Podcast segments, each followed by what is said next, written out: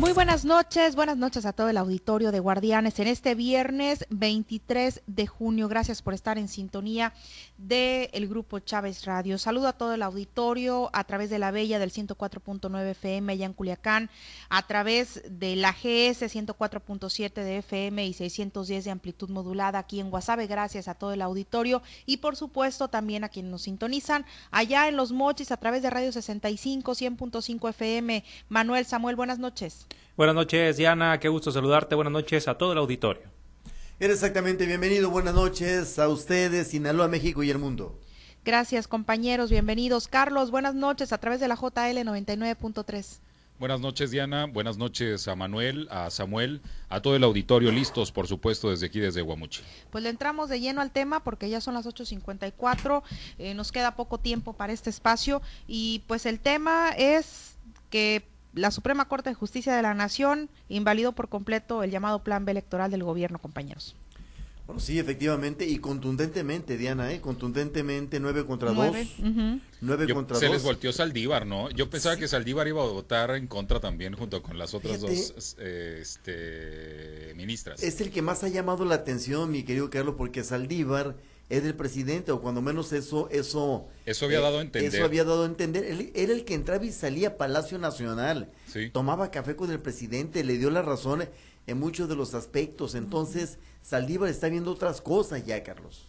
Sí, o este, pues a ver cuál es la posición que ahora está jugando, seguramente, este, o, o qué le leyeron en la cartilla que decidió votar este del otro lado porque es cierto, en la, cuando él fue presidente de la Suprema Corte de Justicia, pues eh, muchas de las acciones que el presidente pues había propuesto las estaba tratando de aplicar en la Suprema Corte de Justicia. Y bueno, pues ahora que sale eh, y que entra la, eh, la ministra Norma Piña, pues muchas de esas cosas cambiaron y pues bueno, se ha visto el eh, el contraste. Entonces, en las últimas votaciones, Aldívar había estado en grupo junto con eh, la ministra Moza y con la otra, la ministra esta que ah, presuntamente había plagiado su, su tesis, Yasmín Esquivel.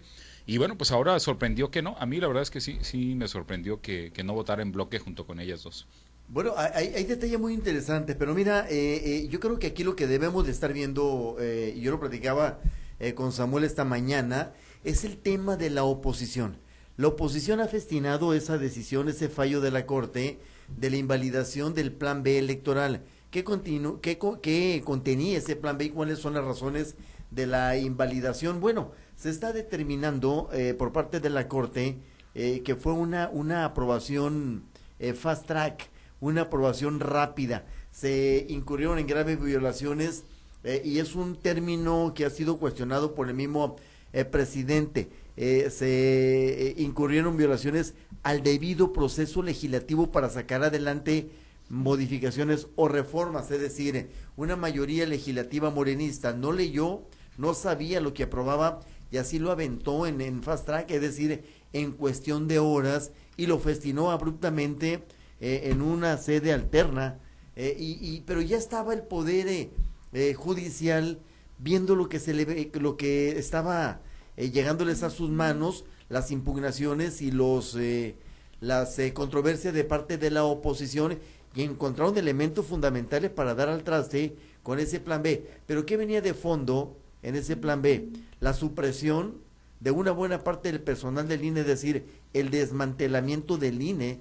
y, de recursos y de facultades hasta cierto punto de, del INE, ¿no?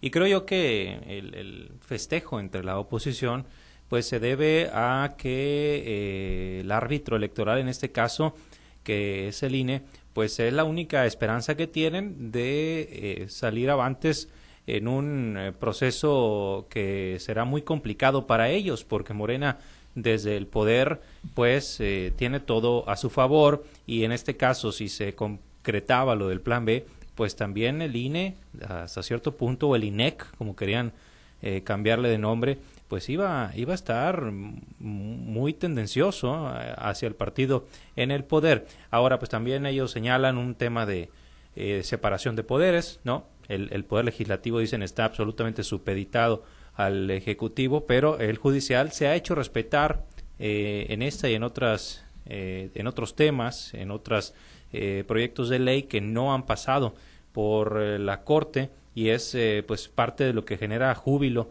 entre la oposición y hoy quedó claro con algunas entrevistas. Aunque yo no sé qué tanto este, le vaya a afectar al presidente, sobre todo porque en mi opinión este asunto del plan B pues iba a forzar al Instituto Nacional Electoral para pues realizar todas estas medidas que ustedes ya enumeraban. Pero ahora con eh, la presencia de la nueva presidenta que se ha notado que pues tiene ciertas simpatías con eh, el presidente y que no está confrontada con el Ejecutivo Federal, pues seguramente será más fácil pues poder llegar a acuerdos para este, generar las condiciones para em, disminuir los gastos que se tienen en ciertas áreas del Instituto Nacional Electoral. Recordar, que, ya, recordar que ya tuvo una reunión con los consejeros en Palacio Nacional. Sí, claro, por supuesto.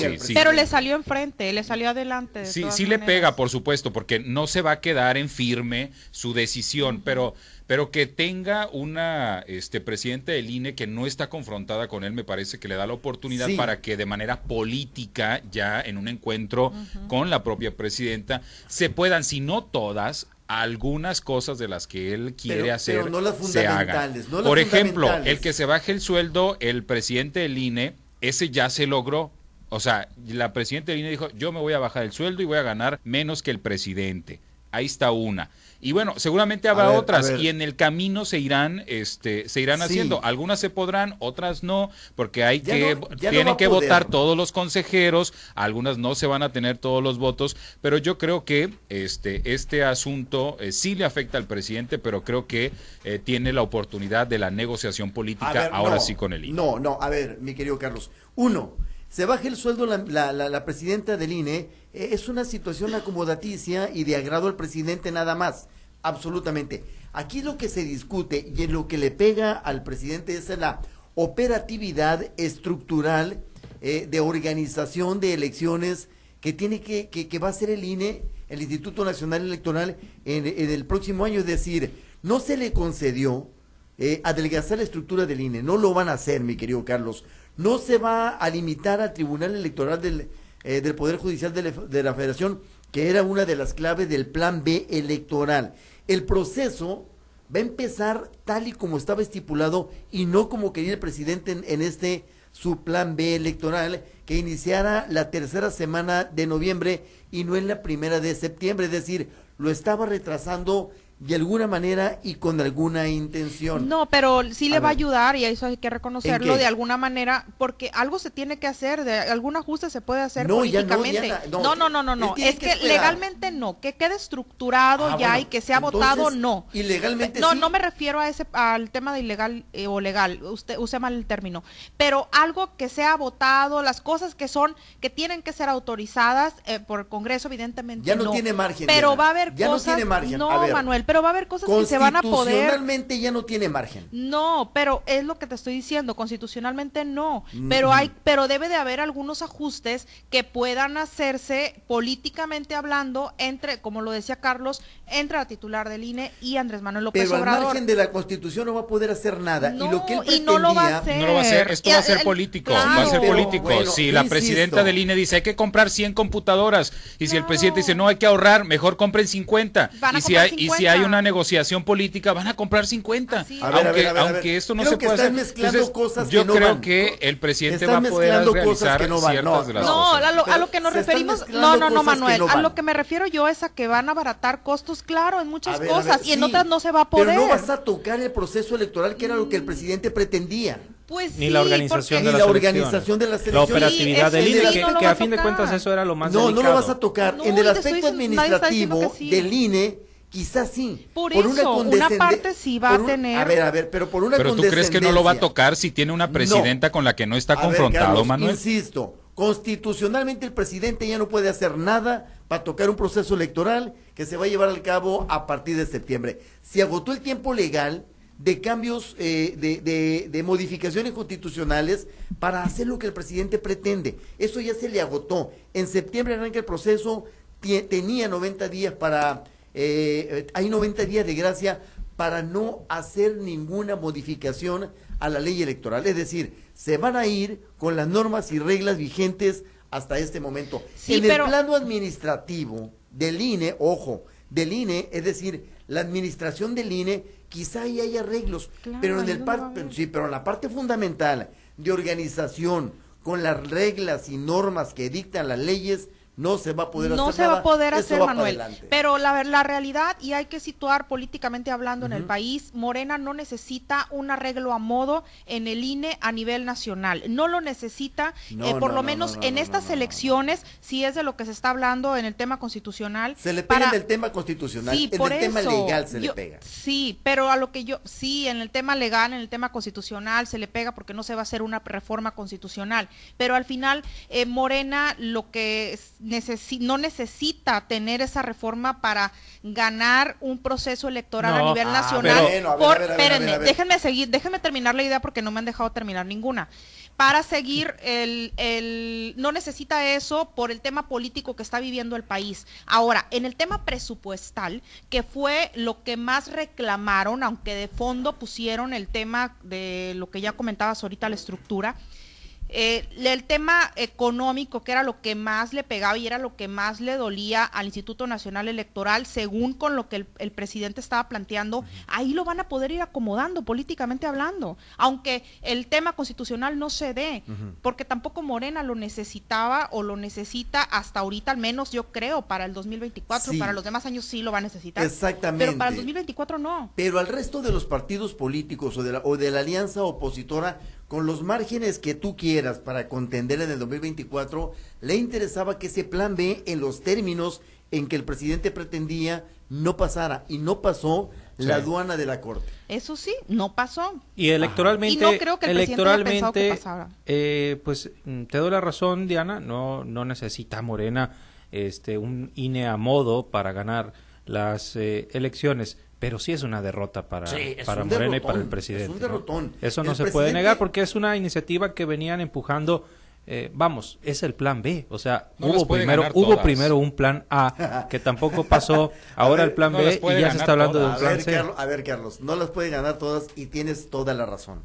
Pero el presidente pretendía que la corte se doblegara. Ahora, no las puede ganar todas y te la concedo la razón, pero la perdió de una, de una forma abrupta cuando él pensaba que tenía eh, una, una parte, no todos, una parte de la corte a su favor. Eh, ojo, no termina el tema y el problema ahí, porque queda un año, porque el que viene, que quizá vaya a ser presidente morenista, va a tener seis años por delante para proponer elementos a la corte suyos, muy propios, muy propios suyos, y entonces sí hacer las modificaciones que, que requiera, pero por lo pronto, las elecciones del 2024 se van a llevar al cabo con las reglas de, de vigentes en este momento. Sí, sí, sí. Sí, exactamente. Entonces, al presidente se le fue el tiempo, no hay tiempo, en septiembre arranca el proceso electoral, 90 días de margen eh, otorga la ley para que no se pueda, eh, se pueda enviar ninguna iniciativa de ley de reformas constitucionales en materia electoral. Lo que está muy claro es que el presidente está muy a gusto con Guadalupe Tadei, ¿no? Ah, Como presidenta del INE. Sí, totalmente Es decir, eh, desde que salió Lorenzo Córdoba eh, son tiempos de paz absolutamente entre el INE y el gobierno federal, específicamente el presidente de la República. Ya no vemos esas eh, confrontaciones tan encarnizadas que vimos y pues sí, hasta cierto punto lo que decían hace unos momentos Carlos y Diana puede ser eh, en, en, el tema de las negociaciones. Habría que ver ahí en lo corto eh, para ciertos tales o cuales eh, temas este a lo mejor no tan trascendentes con lo que hubiera podido conseguir con una reforma constitucional, pero de que hay buena relación y se pueden llegar a acuerdos, lo puedes lo puede Sí, pero no está solo el presidente, hay hay oposición encima. Hay oposición encima que va a estar muy pendiente de los acuerdos, de las negociaciones que pretende el presidente con el INE y hay que ver si el INE, el Instituto Nacional Electoral, está en condiciones de violentar flagrantemente no, no, no, posibles acuerdos. No, no, es que no van a irse al no se van, no van a violentar ninguna. No, Manuel, no es un, no es algo que se ha venido haciendo en este gobierno, entonces no creo e. y, ni en el INE y no porque no los dejaban pero pero sigue, el pero no creo que ahorita se arriesguen a ese punto menos con un proceso no no creo la el verdad consejo es del INE sigue siendo mayoritariamente consejeros que se pusieron en otros gobiernos. Y para muestra es que la votación para el secretario general creo o ejecutivo no, sé cómo es este, fue en contra la propuesta que hizo la presidenta. Entonces, quiere decir que hay cosas que seguramente se van a proponer, se va, pero tiene que haber pues una, este, una estrategia política para que pues, los consejeros que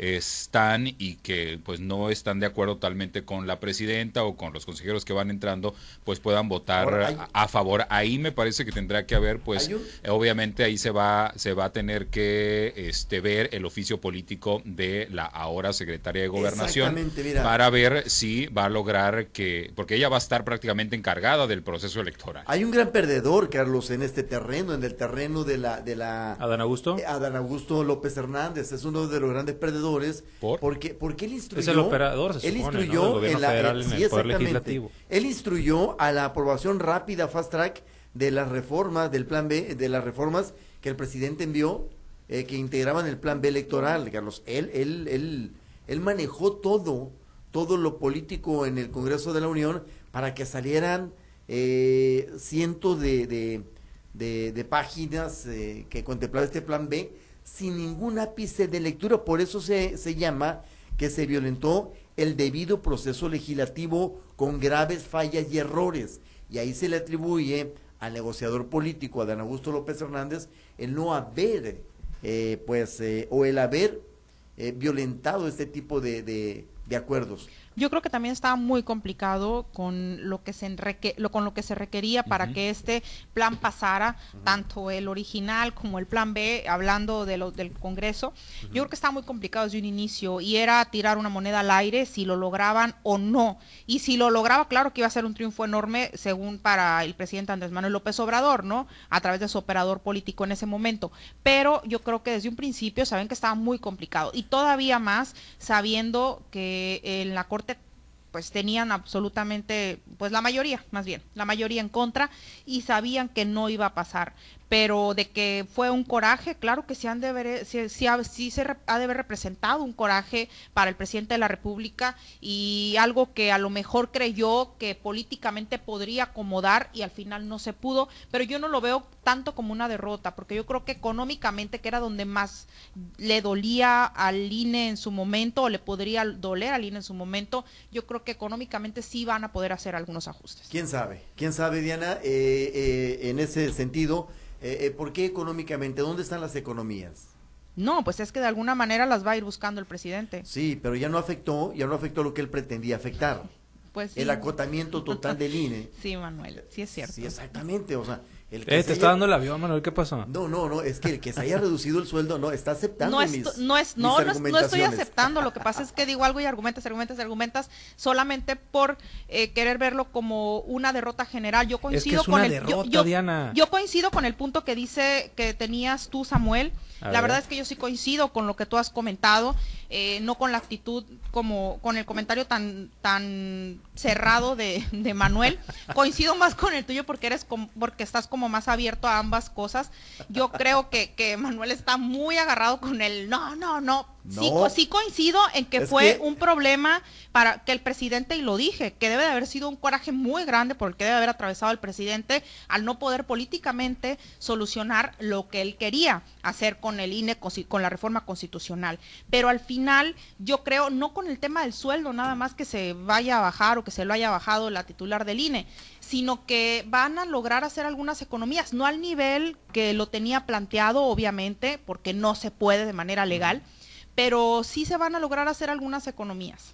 Mira, te voy a hablar en términos, en términos eh, actuales. Implosionó el plan B. Ay, no, en términos actuales. No, no, es que mira. De moda, en términos de moda. No, no, no implosionó porque no desapareció por completo. Hacia adentro les explotó. Ah, no desapareció. Lo dejaron, lo dejaron morir, yo creo. Sí. Yo creo que lo dejaron morir. ¿Quién lo dejó morir, Carlos? ¿Y el gobierno? No, yo, yo lo veía muy complicado desde ya iba muerto. Ah, pues ahí, ahí, está tu pregunta. Ahí, ahí, está, ahí está sí la respuesta. contigo. Ahí está tu, la respuesta a tu pregunta. Nació muerto, nació muerto. ¿Por qué, dejaron morir? ¿Por qué se voltearon ministros de la Corte? ¿Por qué se le voltearon al presidente? Vieron que había fallas brutales en el, en el debido proceso, procedimiento legislativo. Pero es que nunca han estado con él. No, ah, los que estaban con él, los que él propuso, que está bastante decepcionado, sí estaban con él, Diana. Ah, él está decepcionado. pero, y Carlos me lo dijo desde el principio, el, el, el eh, ministro Saldívar, Carlos. Él comía, desayunaba, cenaba y le daba las buenas noches al presidente. Sí, pero de todas maneras no le iban a ser suficientes. Te estoy diciendo. Eran tres contra... ¿Cuántos? Y ahora eran dos contra los demás. Sí, sí, pero esas dos, eh, por ejemplo, la ministra Esquivel, por favor, la plagiaria. La ¿Cómo? Diablos. Va a defender. No, ya se demostró que no fue plagiada, ¿eh? Así se le quedó la plagiaria. Pero bueno, para, ponerlo en contexto. Y, les, repito, implosionó ese plan B. Bueno, compañeros, pues ya con esta implosión del plan B, vamos a concluir este espacio. Eh, gracias por haber sintonizado a todo el auditorio. Viernes, bienvenido el fin de semana sí. para todo el ya auditorio. Llegó, ya llegó, ya Ya, llegó, ya llegó. Por lo menos dos días que hay que pasarla a gusto.